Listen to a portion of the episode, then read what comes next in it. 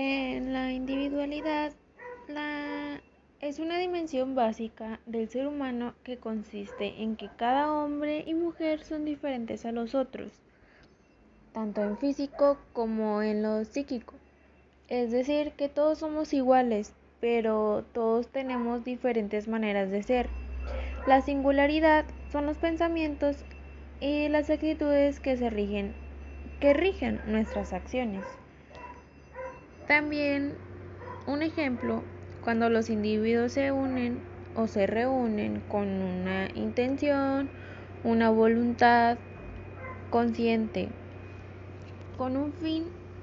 el orden de su reunión adquiere mayor rasgos de la realidad.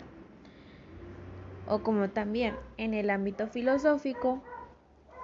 la persona se entiende como un ser incomunicado, se refiere a que a pesar de que el ser humano es de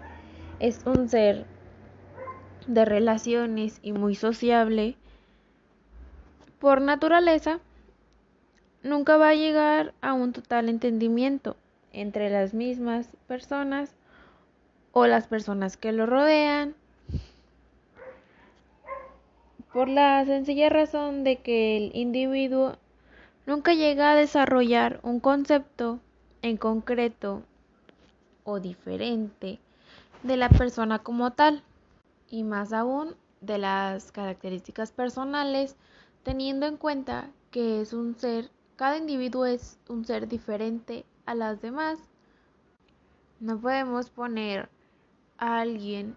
aunque sean dos hombres completamente iguales, las dos personas o los dos hombres van a tener una diferente forma de ser.